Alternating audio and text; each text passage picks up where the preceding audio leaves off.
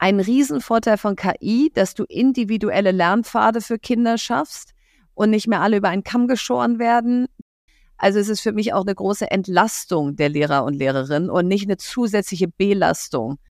Aber ich glaube, die Lösung muss wirklich sein, eine Zertifizierungsstelle, und das müssen wir auch nicht schon wieder 16 Mal machen, weil eine Software ist jetzt auch in Bremen nicht anders als in Bayern, die sagt, du bist für die Schule geeignet, DSGVO-konform, frei von rassistischen und anderen Inhalten. Und dann kommt die in einen, ich nenne es jetzt mal App Store, und dann kann man da sich als Schule bedienen. Dass wir bessere Möglichkeiten finden, den Kindern das beizubringen, was sie wirklich fürs Leben lernen müssen und dass wir Lehrkräfte entlasten. Und das ist jetzt mal fällig. Kreide KI Klartext, der Vorwitz-Podcast rund um Schule und KI mit Diana Knodel und Gerd Menge.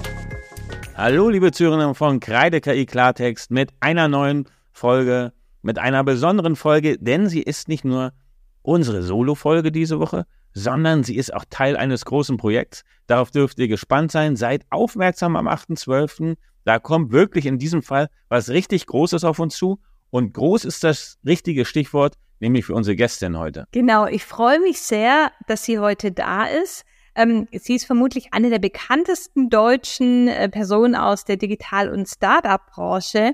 Und Gerd, sag du mal was. Ich mache ein Rätsel draus. Äh, ein Rätsel, das jeder, der einmal auf Social Media war, dort raten kann. Sie ist Unternehmerin. Sie ist Gründerin. Sie ist Freundin des guten Buches. Philipp Westermeier hat sie zur Digital Royal erhoben die Prinzessin Kate des, der digitalen Welt.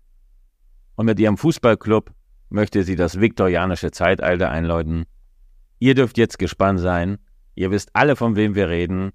Unsere Gäste in der Woche. Jetzt geht's los. Unsere Kreide KI Klartext Gästin der Woche.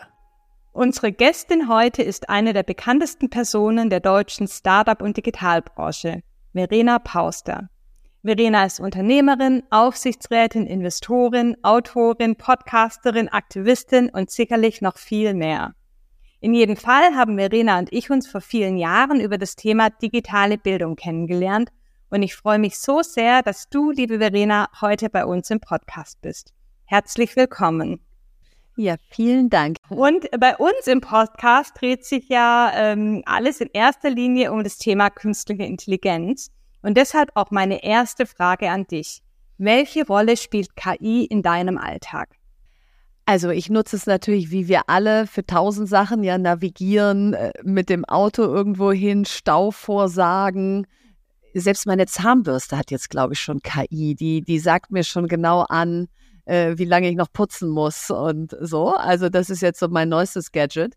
Aber das ist, das sind jetzt erstmal so die Alltagssachen, die wahrscheinlich jeder und jede so nutzt. Darüber hinaus bin ich großer DeepL oder äh, also sozusagen Übersetzungstool-Fan, weil ich joblich mit Franzosen zusammenarbeite und mein Schulfranzösisch ist leider in der zwölften Klasse hängen geblieben. Und da schaffen wir aber wunderbare Konversationen und E-Mail-Verkehre über DeepL.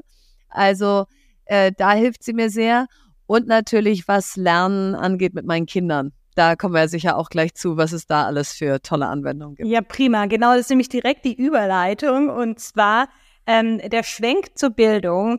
Wie siehst du die Rolle von KI im Bildungsbereich und welche Potenziale bietet sie deiner Meinung nach für die Zukunft? Also ich glaube, man muss erstmal immer, wie immer, wenn man über digitale Bildung oder Bildung im Zeitalter der Digitalität oder so redet, sagen, worüber reden wir denn eigentlich? Und KI in der Bildung ist für mich zum Beispiel, nehmen wir jetzt mal irgendwas raus, Bettermarks, ja? Also eine Software, die nicht einfach nur unter einer Aufgabe sagt, richtig oder falsch, und dann muss die Lehrerin oder der Lehrer hingehen und sagen, wo man falsch abgebogen ist, sondern die dir genau als Schüler oder Schülerin zeigt, an der Stelle bist du falsch gewesen in der, äh, in der Aufgabe. Also zum Beispiel bei, bei Dreisatz oder Bruchrechnen oder PQ-Formel, dann genau zu wissen, welchen Teil habe ich denn noch nicht verstanden und dann dir darauf individuell vorzuschlagen, was du noch weiter üben solltest. So, und das ist für mich erstmal ein Riesenvorteil von KI, dass du individuelle Lernpfade für Kinder schaffst und nicht mehr alle über einen Kamm geschoren werden. Die Lehrerin nicht mehr leisten können muss, dass alle 30 das gleiche Tempo haben und alle es gleichzeitig verstanden haben.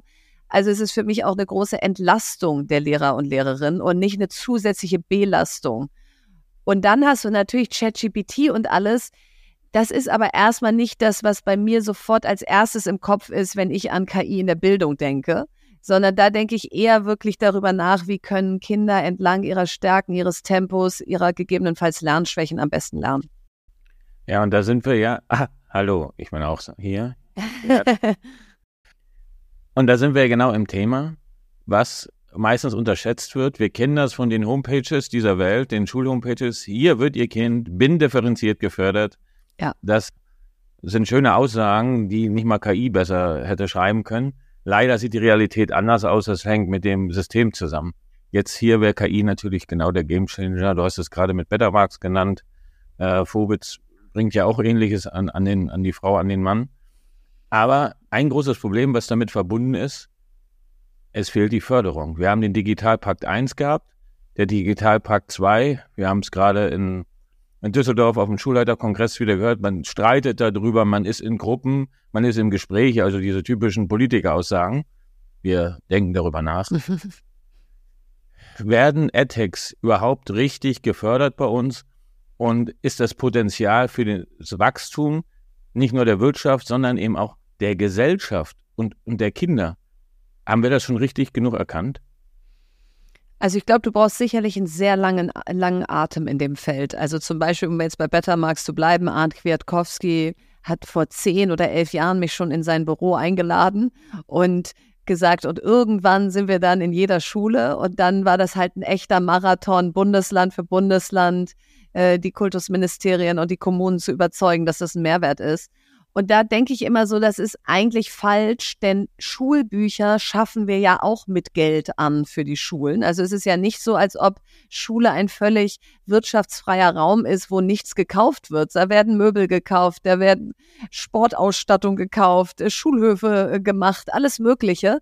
Und bei digitalen Lernmedien, da haben wir aber immer das Gefühl, nee, die müssen Non-Profit sein. Und da, da ist an der Stelle für mich ein Denkfehler, weil warum soll es einen Qualitätsunterschied und damit dann auch ähm, einen Preisunterschied geben, wenn ich ein gutes digitales Produkt habe versus ein physisches? So, also das heißt, du brauchst einen langen Atem und vielleicht zu deinem Punkt Digitalpakt. Der erste Digitalpakt war ja ausschließlich für Hardware und schnelles Internet und wurde dann während Corona noch erweitert um 500 Millionen für Lehrkräftefortbildung, 500 Millionen für Systemadministration und auch Lehrer- und Lehrerinnengeräte.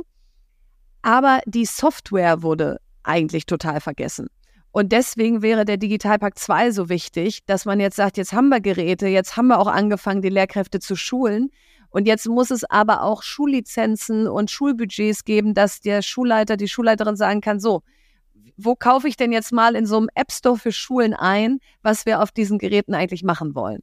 So, das ist aus meiner Sicht der Hauptgrund, warum es fahrlässig ist, dass der Digitalpakt 2 jetzt so nebulös in der Ferne schwebt.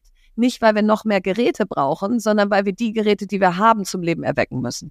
Eine Nachfrage, wie oft passiert das so, dass du jetzt aus deiner Rolle heraus als Gründerin, aber auch als, ähm, als zukünftige Sprecherin des Startup-Verbandes, dass du da mit AdTex drüber sprichst, dass sie genau diese, ich sag mal, die haben alle einen roten rote Stirn, weil die ständig gegen Wände laufen. Ja. Wie oft ist das Thema?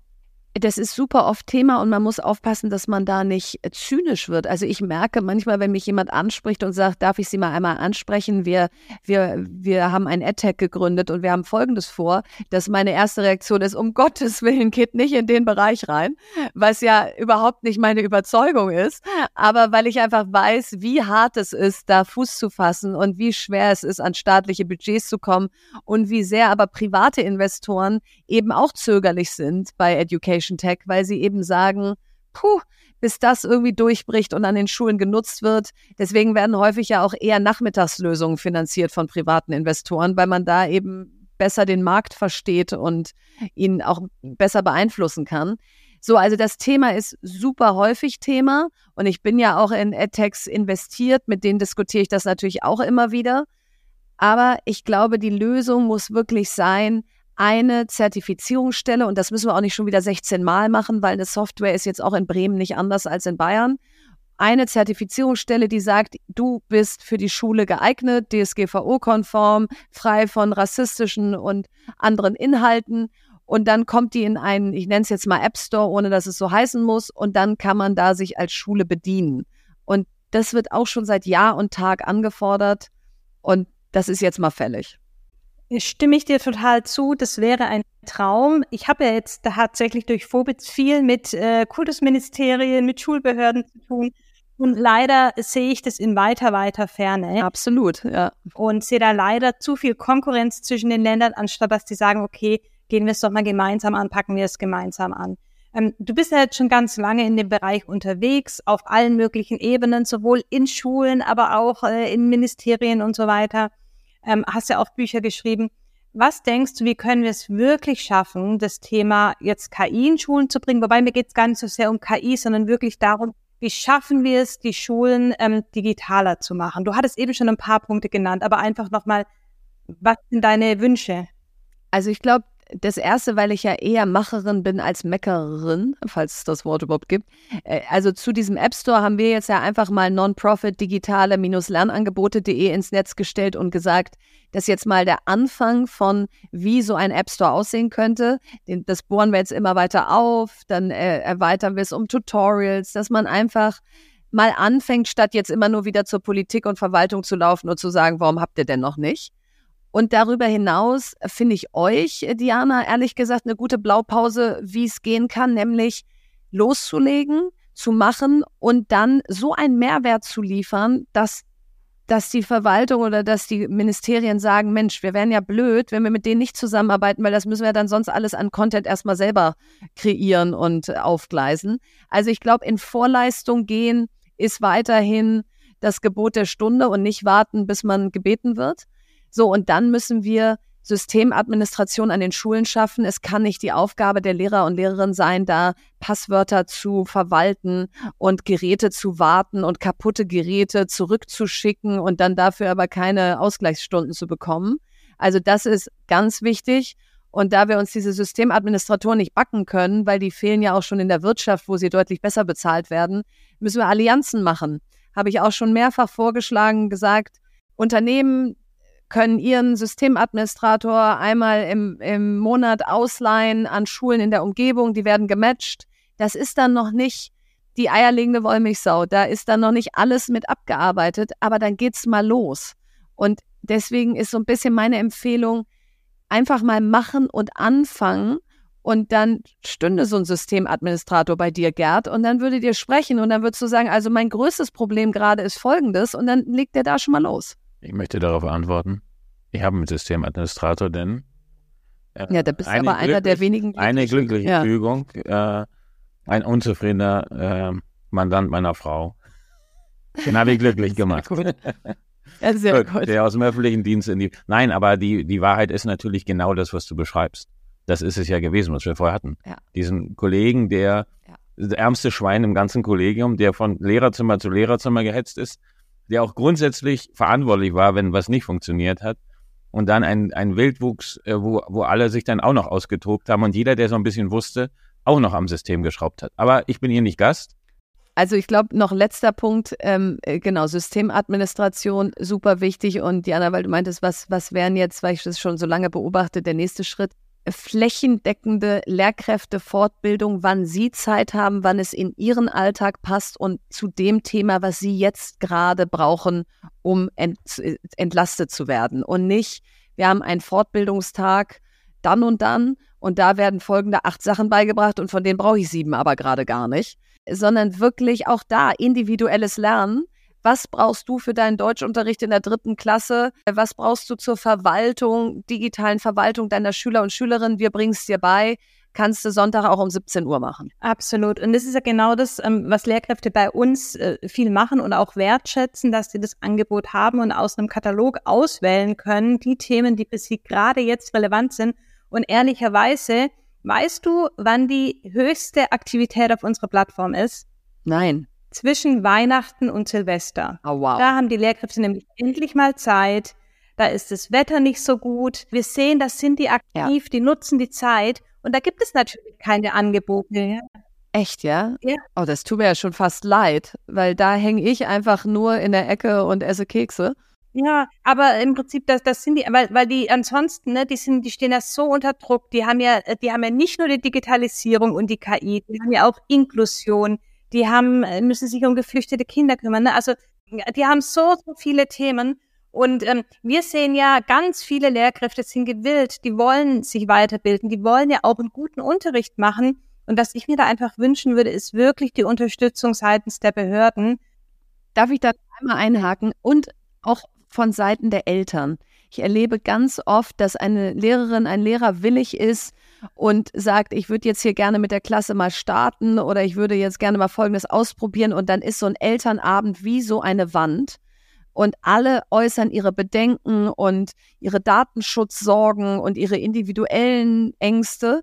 Und dann denke ich so, so kann das aber auch nicht funktionieren. Also wir müssen uns auch mal ein bisschen was trauen und, und nicht immer Langzeitstudien erst für jedes Thema fordern, bevor wir irgendwie mal ein iPad im Unterricht einsetzen. Also da, da fasse ich mir auch an die eigene Nase und uns Eltern an die eigene Nase. Wir können da auch noch sehr viel kooperativer werden. Absolut, ne? Als Lehrerin muss man sich auch noch mit den Eltern rumschlagen. Ja. Aber, aber vielleicht nochmal zurückkommen zum Thema künstliche Intelligenz, weil du eben sagtest, ne, man muss es quasi von unten herauf äh, starten und so weiter und dann klopfen die Ministerien an. So ist es leider noch nicht. Wir haben jetzt zwar schon erste Schul-Landeslizenzen äh, und wir sprechen tatsächlich auch mit einigen Ministerien, aber tatsächlich erst so stark, seit das Thema KI jetzt raus ist sozusagen. Ne? Also äh, davor war es viel schwieriger, aber jetzt haben die, ich habe das Gefühl, die haben verstanden, wir müssen reagieren, ne? anders als sie es in der Vergangenheit vielleicht gemacht hatten. Also, ich meine, was ist die Alternative? Entweder ich nutze, ich sage jetzt mal, euer Tool, ich lebe in Mecklenburg-Vorpommern in der digitalen Vorreiterland ja, in der digitalen Hochburg. Wir dürfen, ja, im Vorreiterland, hinter uns fängt die digitale Provinz an, leider nicht die Provence. Die Alternative wäre, die würden alle ChatGPT nutzen. Und das passiert ja in Schulen. Da werden Daten eingegeben und so weiter. Äh, auch da mal drüber nachdenken, ohne dass ich jetzt so ein Bedenkenträger bin. Aber wir haben ja die Lösung hier vor Ort. Es ist ja, greift doch zu.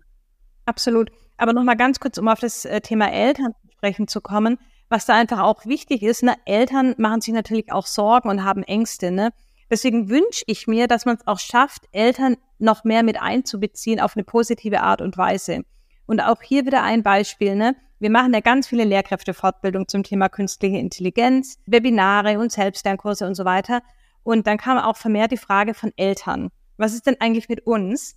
Und ähm, dann haben wir gesagt, alles klar, wir machen mal einen digitalen Elternabend zum Thema KI und dachten also 50, 100 Eltern melden sich an und wir haben in kürzester Zeit über 10.000 Anmeldungen bekommen.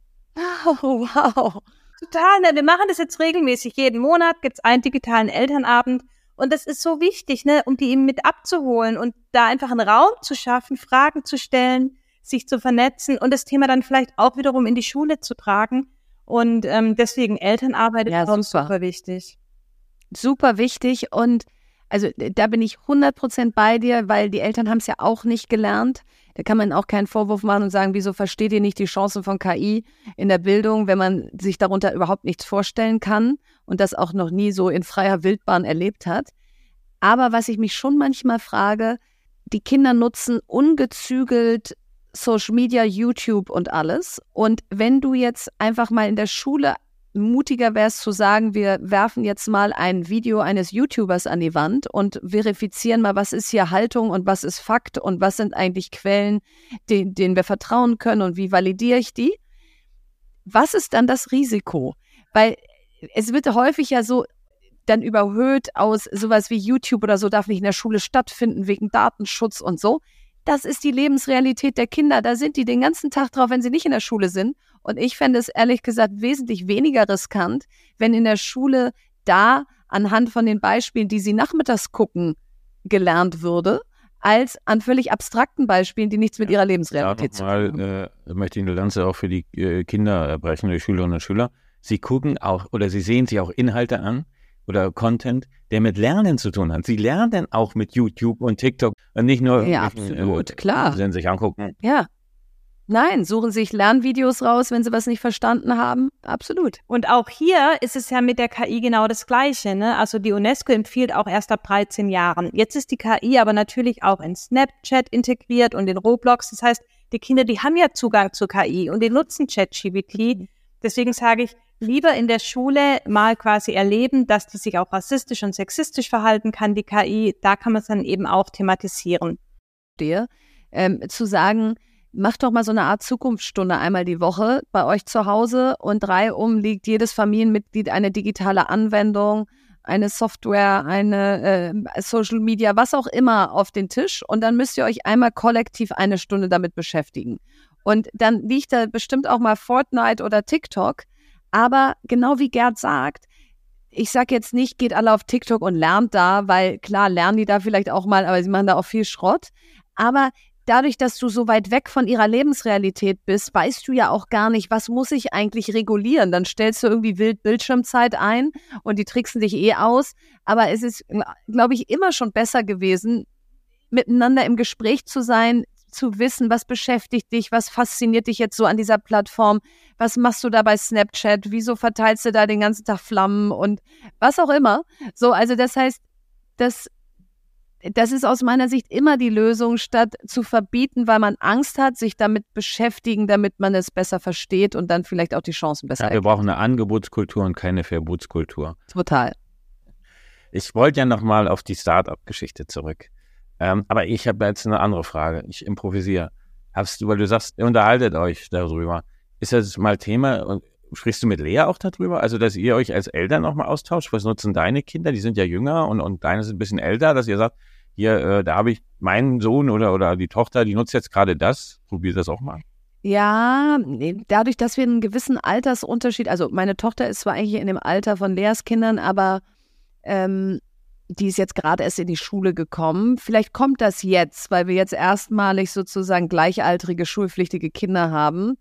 Ähm, bisher haben wir das noch nicht gemacht und das stelle ich aber bei mir selber häufig fest, dass ich so diese ganzen Gedanken, die man sich so als Mutter macht, ähm, dass ich die immer ganz wenig mit meinem Berufsleben so vermische. Also ich habe dann während des Tages, selbst wenn ich mit anderen ja Müttern oder Vätern zusammen bin, aber beruflich in einem anderen Kontext, komme ich gar nicht drauf zu sagen, ach übrigens, ich wollte mal fragen, wie macht ihr denn das hier mit euren Kindern oder so, weil man rattert man halt so durch seinen beruflichen Tag.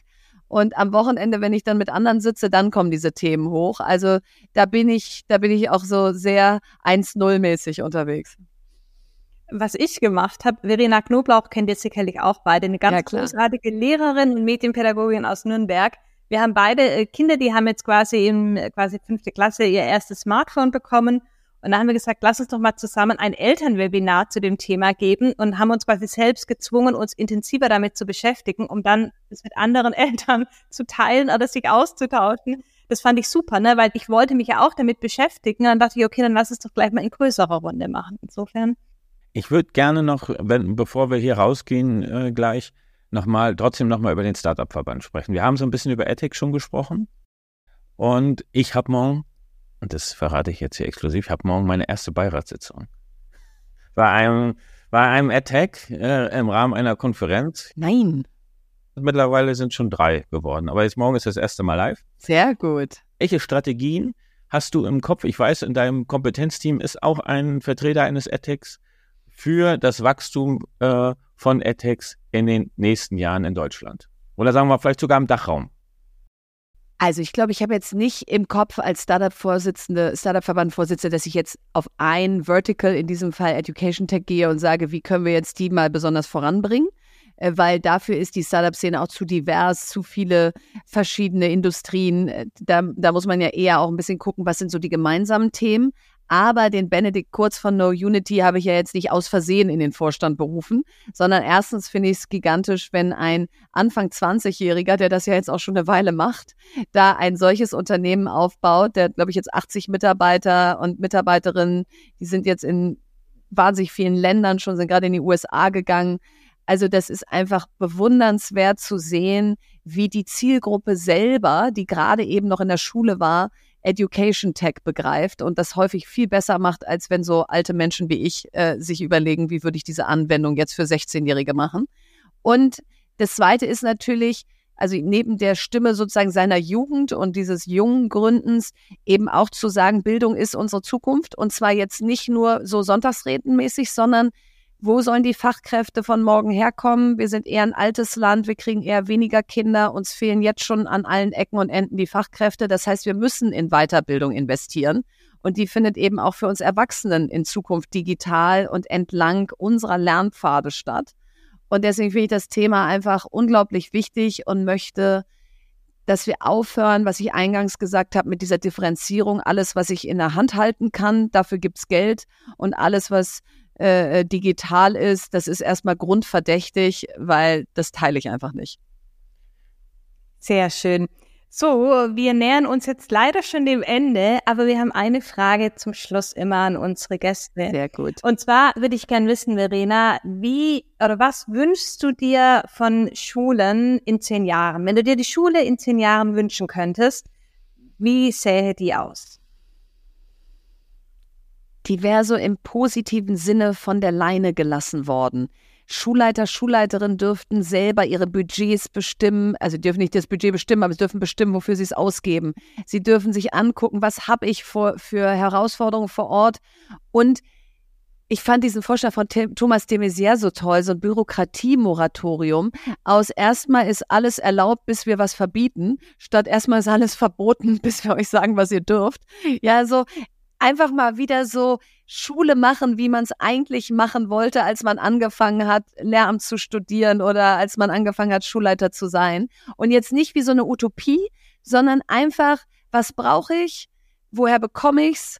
Wer bezahlt's? Und dass es darauf halt einfach schnelle Antworten gibt. Denn es tut mir einfach in der Seele weh, wenn meine heute sechsjährige Tochter in die erste Klasse geht und es liebt und jeden Morgen aufsteht und sagt, ich darf in die Schule und mein 13-jähriger Sohn sagt, boah, ich empfinde so viel Druck, ich empfinde so viel Last, hoffentlich ist bald wieder Wochenende. Das kann es einfach nicht sein. Und ich glaube, das machen wir, da, da, da machen wir es selber unseren Kindern so viel schwerer, als es sein müsste. Und dafür werde ich weiter kämpfen, dass wir bessere Möglichkeiten finden, den Kindern das beizubringen, was sie wirklich fürs Leben lernen müssen und dass wir Lehrkräfte entlasten von all den Anforderungen, die wir an sie stellen, damit ihnen ihr Job noch Spaß Super. macht. Super, vielen Dank, Verena. Richtig schön. Und ich glaube, mit der Entlastung der Lehrkräfte, das sind wir gerade alle dabei, weil ich glaube wirklich an das Potenzial Sehr von künstlicher Intelligenz, Lehrkräfte zu entlasten, nie ja. zu ersetzen, sondern es geht wirklich darum, Arbeit abzunehmen. Insofern nee. vielen Dank, äh, Verena, dass du heute bei uns warst im Podcast.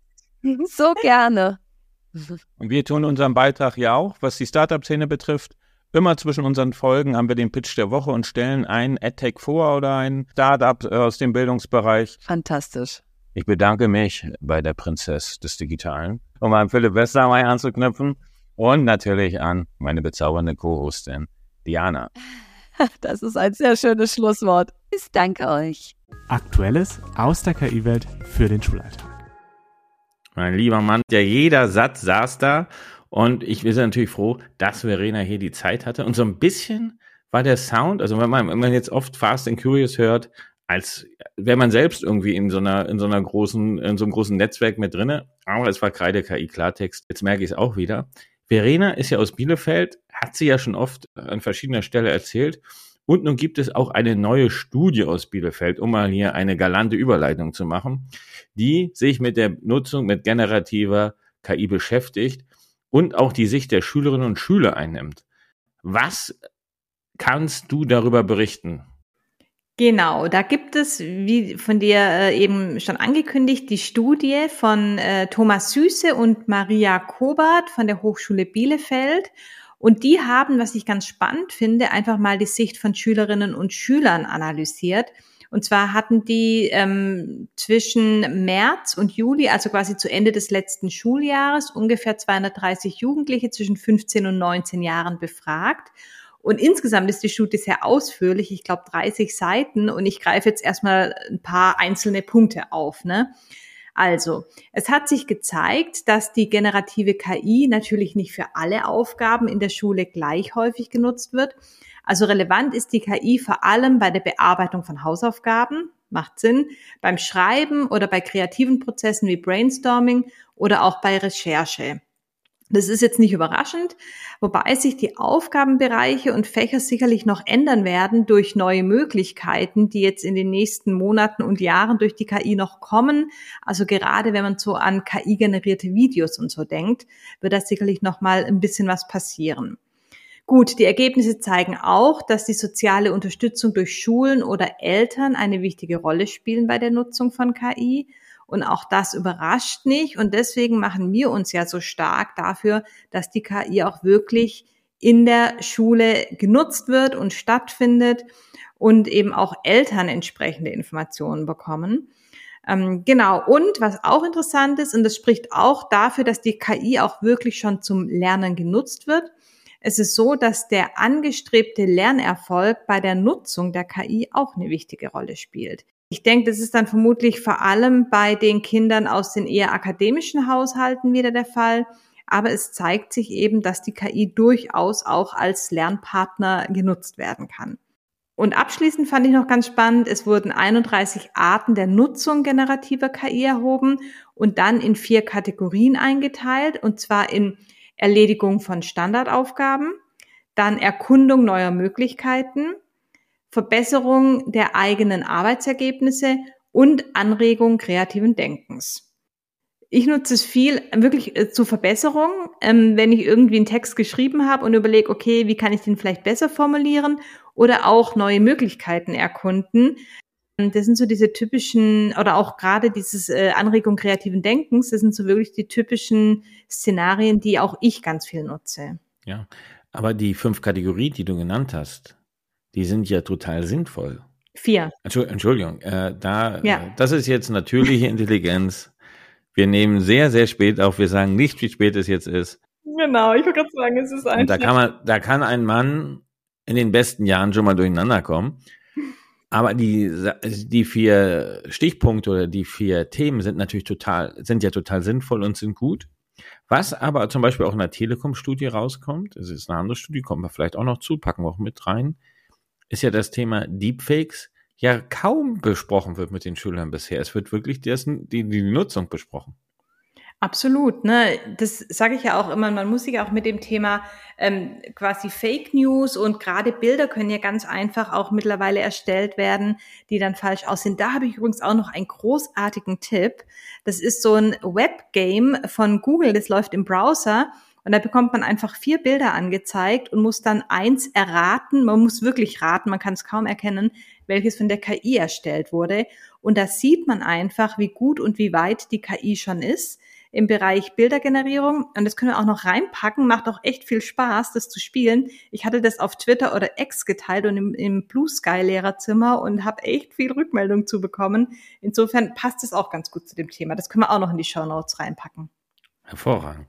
Blue Sky Lehrerzimmer. Das wäre nochmal eine Möglichkeit, diesem Medium oder dieser Form der Kommunikation eine Chance zu geben. Denn ich habe mich aus diesen Bereichen, aus, aus diesem Twitter und so weiter verabschiedet. Kannst du das empfehlen? Das ist jetzt völlig eine Randbemerkung. Also äh, im Blue Sky bist du übrigens auch, Gerd. Ja, ich bin dort, aber ich nicht aktiv. Vielleicht hast du einmal gepostet, aber genau. Nee, also ich nutze es schon ganz gern, aber eigentlich mittlerweile nur noch für Twitter-Lehrerzimmer oder Blue-Lehrerzimmer, also wirklich nur noch für den Austausch im Bereich Bildung mit anderen Lehrkräften. Ansonsten nutze ich es nicht mehr sehr stark. Ja, also mir ging es darum, ob der Ton dort vielleicht wie im Himmel ist, also ein bisschen freundlicher. Ach so, ähm, ja, ich bin wirklich in meiner Bubble unterwegs und tatsächlich war das zumindest anfangs und ist, glaube ich, immer noch so, dass es im Blue Sky Lehrerzimmer ein bisschen freundlicher ist als im Twitter Lehrerzimmer. Das muss ich schon sagen. Ja, wichtiger Punkt.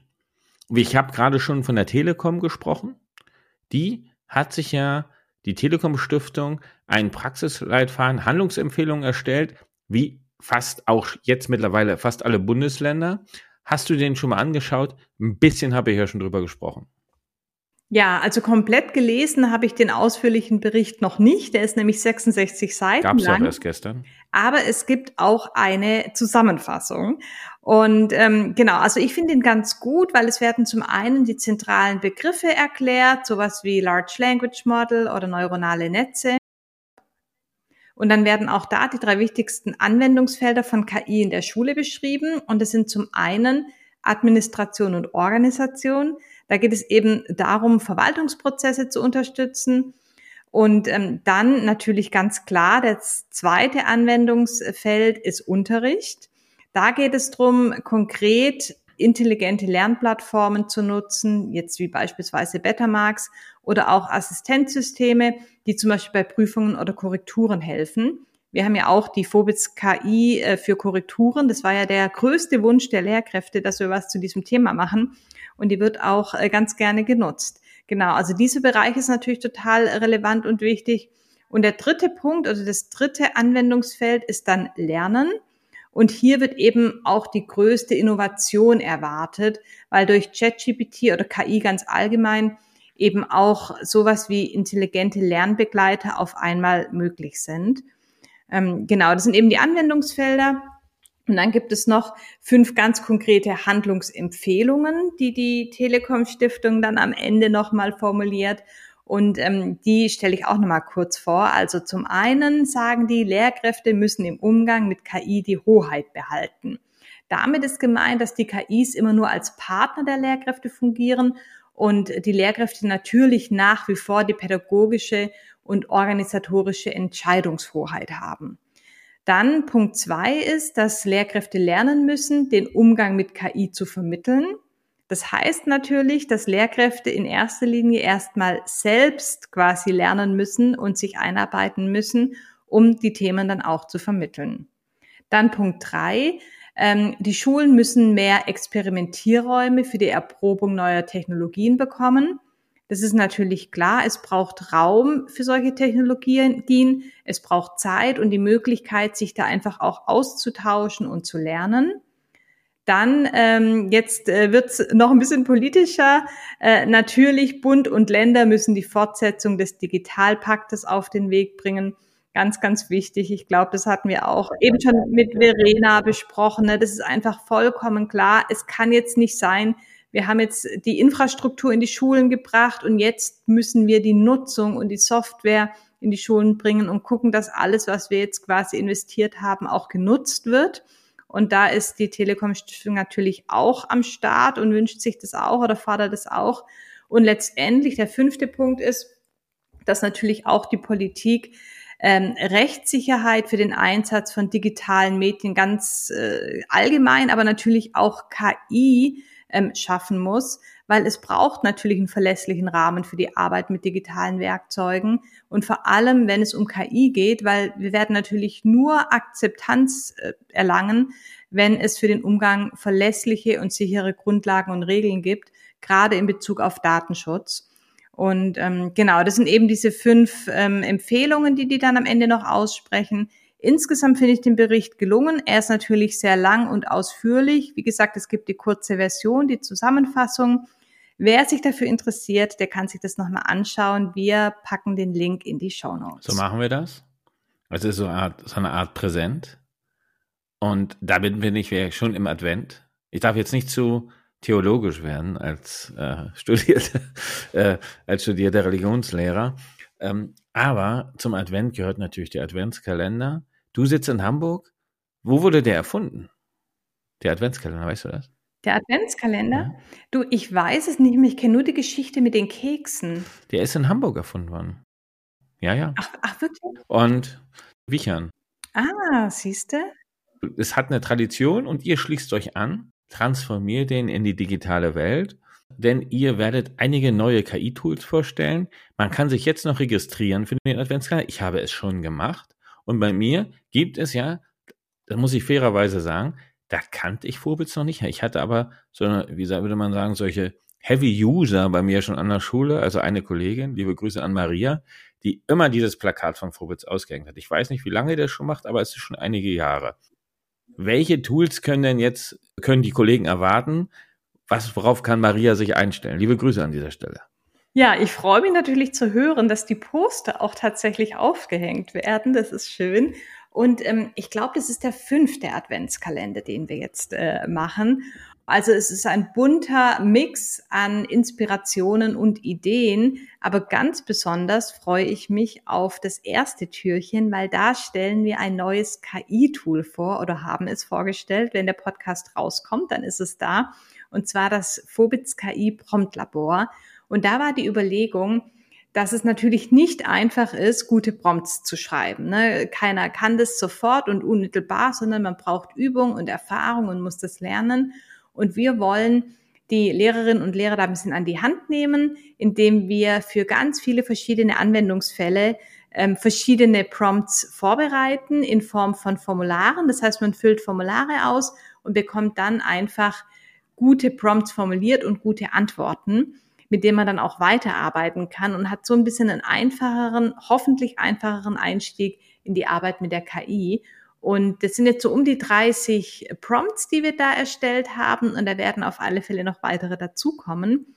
Wer den Adventskalender also noch nicht kennt, schaut gerne mal rein und schaut euch unbedingt unser KI-Promptlabor an. Das ist jetzt Teil der Phobits Tools. Man darf dann sozusagen nachträglich mehrere Türchen hintereinander aufmachen. Genau. Wer noch nicht dabei ist, der kann gleich ein paar öffnen. So eine Art Adventsmarathon ist doch auch eine schöne Sache macht da mit. Ich bin auch schon neugierig. Jetzt dieses Jahr beim, als, äh, beim ersten Mal. Ich habe schon gesehen, in meinem Account steht schon abonniert oder irgendwie ist es gekennzeichnet, dass ich den Adventskalender schon mich schon eingetragen habe. Damit wären wir schon fast durch. Eigentlich kann ich jetzt nur noch mal sagen, vielen herzlichen Dank. Das war eine anstrengende Woche und wie wir diese Folge zusammengestellt haben, das verraten wir mal in unseren Memoiren. Nichtsdestotrotz, es lohnt sich. Hört rein, bleibt uns treu. Und ich hatte es ja schon vorhin gerade angekündigt, es gibt noch einen Bonus, denn ich war in Nürnberg beim Fraunhofer und das gibt's jetzt noch im Anschluss. Aber wir sagen jetzt schon mal schönen Advent und natürlich mit dem Vorwitz Adventskalender. Kreide KI Klartext Tipp der Woche. Kreide KI Klartext heute live und eigentlich eher durch Zufall bin ich auf eine Ausstellung gestoßen. Aber das ist auch kein Zufall. Heute ist ja ein Jahr ChatGPT Geburtstag. Künstliche Intelligenz gibt es aber schon länger. Und eine Institution, die sich damit beschäftigt, ist das Fraunhofer Institut. Und ich bin hier in Nürnberg und stehe hier neben Thomas. Wo bin ich genau? Erklär mir mal, was ihr macht. Ja, hallo. Du bist im JOSEF, dem offenen Innovationslabor. Hier können unterschiedlichste Firmen Co-Kreationen mit Besuchern wagen und ein Teil unserer Besuchererlebniswelt ist auch der KI-Showroom vom Fraunhofer. Und hier bringen wir Bürger auch in Kontakt mit KI, um ihnen mal zu zeigen, was heute der Stand der Forschung ist, wie uns KI helfen kann. Dazu haben wir beispielsweise hier auch den Metro Driver ausgestellt, dass halt Leute auch mal wirklich erleben können, wie KI uns im Alltag unterstützt. Ja, ein zweiter Mitarbeiter, hier unverkennbar auch mit dem Josefs Hoodie gekleidet, das können die Zuschauer nicht sehen.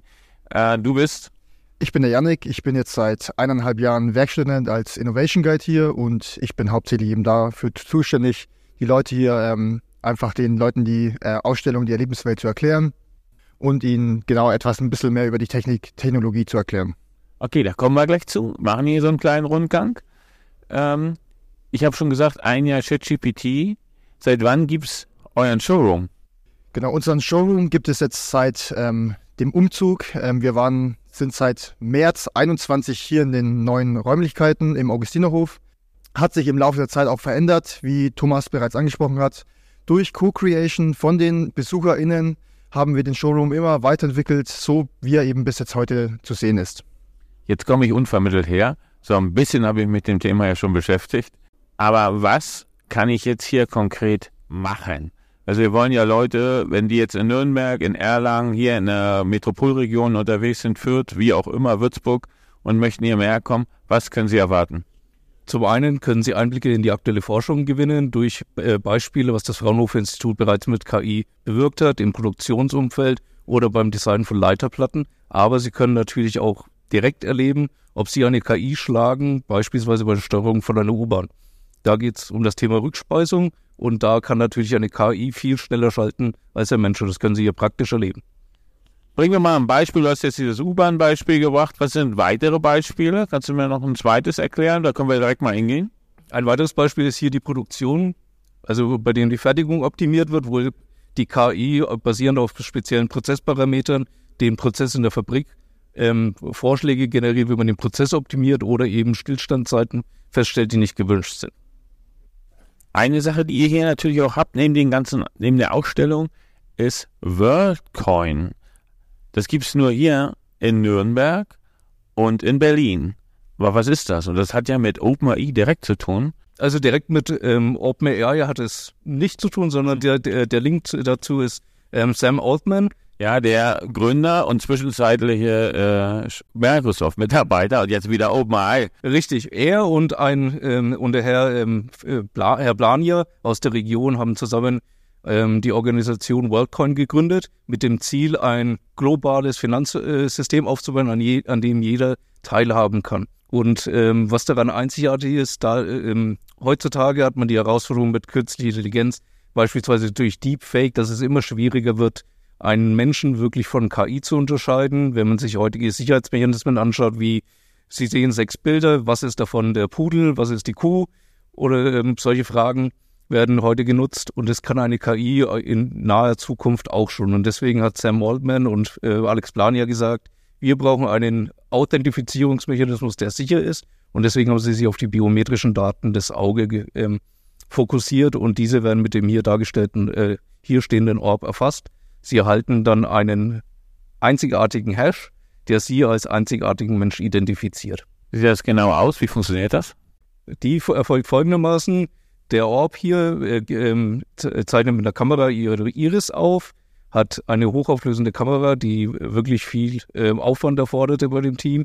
Dann wird innerhalb des Orbs das, ähm, das Bild in einen Hash umgewandelt. Wie das genau funktioniert, müssen wir die Firma dann fragen. Und hinterher wird dieser Hash an eine Datenbank weitergeleitet und es wird abgeglichen, ob die Daten schon vorliegen oder nicht. Und wenn dann verifiziert ist, dann bekommen Sie auch den sogenannten, äh, die, in der World App Ihre World ID zugewiesen, wo Sie dann auch ähm, eine, einen World Token bekommen, mit dem Sie dann auch, ähm, das ist genau der, ähm, die, der Schritt ins Finanzsystem. Sie können dann eine Kryptowährung verwenden, mit der Sie dann eben Ihren Handel betreiben. Wenn jetzt so Zuschauer herkommen, was fragen die am meisten? Grundsätzlich ähm, interessieren sich erst einmal, was KI ist, weil KI ist so ein Buzzword und da hier ja jeder vorbeikommt, ähm, aus unterschiedlichsten ähm, Hintergründen und Perspektiven, ist es grundsätzlich auch erstmal wichtig, Leute abzuholen, was man unter KI versteht und welchen Nutzen es den Leuten bringen kann. Und was habe ich denn davon, ist auch oft eine Frage, die uns hier begegnet. Gab es ja auch schon mal so kritische Fälle, wo Leute, es sind Leute hergekommen, die wollten sich gar nicht informieren, sondern die wollten mal ihren Unmut über KI loswerden. Ähm, sehr selten, aber die gibt es auch. Ähm, da muss man natürlich einfach schauen, dass man versucht, möglichst höflich die Leute darauf aufmerksam zu machen, dass wir natürlich auch keine Entwickler sind äh, und somit auch nicht selber dafür zuständig sind, sondern eben einfach nur darüber informieren möchten. Natürlich auch gerne jede Meinung aufnehmen möchten, ähm, aber eben selbst nichts daran jetzt an der Situation ändern können. Ähm, aber solche Leute gibt es immer wieder, ja. ja. Was sind so die, aber jetzt mal im positiven Sinne, was sind so die meistgestellten Fragen? Die meistgestellten Fragen hier sind tatsächlich, ähm, okay, können Sie uns einfach mal genauer erklären, was KI ist? Dazu hat das Fraunhofer Institut auch ein paar Informationstafeln ähm, und Grafiken da. Das ist vor allem bei Rundgängen eben mit SchülerInnen oder eben StudentInnen. Ansonsten geht eben, kommen sehr viele Fragen eben zum Praxisprojekt, eben wie bereits angesprochen, dem Metro Driver. Sobald er erklärt wird oder wenn er erklärt wird, da werden dann eben auch einige Fragen dazu gestellt. Das muss man ausprobieren. Das werde ich jetzt hier gleich mal äh, testen und scheitern vermutlich, äh, wie das so ist. Wenn jetzt sich Leute interessieren, jetzt ist ja nicht immer auf, oder wenn sich Schulklassen interessieren, wir sind auch ein Podcast für Schulen, also Schulen hier aus der Metropolregion. Wie kommen die auf, wie können die auf euch zukommen? Also wir sind von Mittwoch bis, äh, bis Sonntag geöffnet.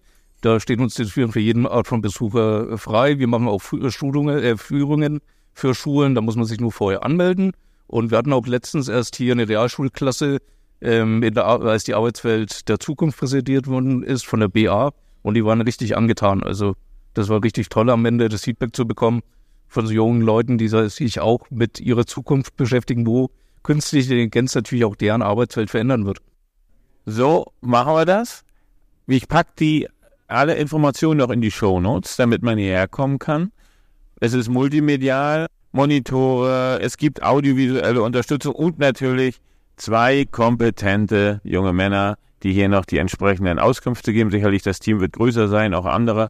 Herzlichen Dank, dass ihr mir einen kurzen Einblick gegeben habt in euer Angebot. Und jetzt bin ich nicht der Taxi-Driver wie Robert De Niro, sondern jetzt versuche ich mal die KI zu schlagen, wenn es darum geht, eine Metro sicher zu navigieren. Vielen herzlichen Dank.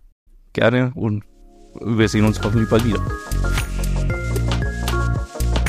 Kreide KI Klartext, der Vorwitz-Podcast rund um Schule und KI mit Diana Knodel und Gerd Menge.